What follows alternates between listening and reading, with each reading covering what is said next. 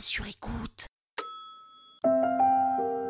Jules César assassiné Mais c'est quoi cette histoire? Vous écoutez Krusty History, le podcast qui vous raconte les histoires de l'histoire.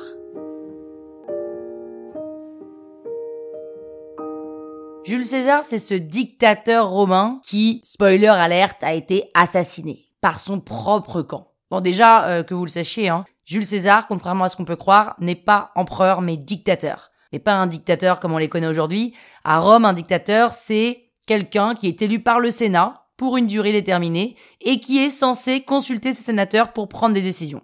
Mais alors la question, c'est pourquoi César s'est-il fait assassiner par ses propres sénateurs si eux-mêmes l'ont voulu comme dirigeant? Eh bien, dès le départ, César, on le connaît, hein, en général très ambitieux, qui a gravi petit à petit les échelons du pouvoir.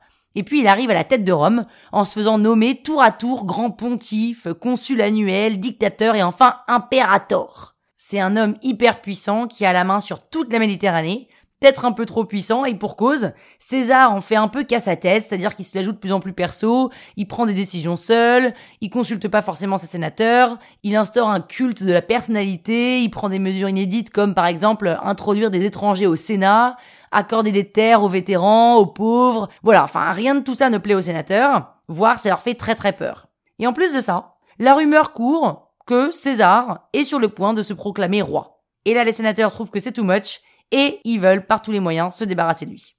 Et alors là, quand même, c'est très bizarre ce qui se passe, c'est que il y a un devin qui prévient César qu'on veut se débarrasser de lui. La femme de César rêve de sa mort, donc elle lui dit.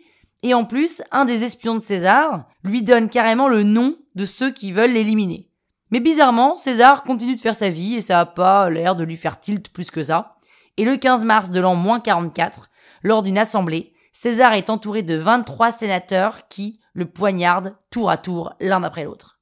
Et pourquoi on parle tant de l'assassinat de César? Parce qu'au moment de son assassinat, un certain Brutus le poignarde aussi, et là César le reconnaît et lui dit Tu coque mi fili Toi aussi, mon fils C'est donc par cet événement qu'on apprend que Brutus est potentiellement le fils de César. Et puis pour la suite, bah, les sénateurs n'avaient pas vraiment planifié. Marc-Antoine, l'un des généraux, général, non, un de César et Octave, son fils adoptif, réclament chacun le pouvoir. Et là, c'est la guerre civile pendant 15 ans. Tout ça pour qu'au final, Octave règne sans partage. Il se fait renommer Auguste et devient le premier empereur romain qui succède à César. Croustille, hein? La toile sur écoute.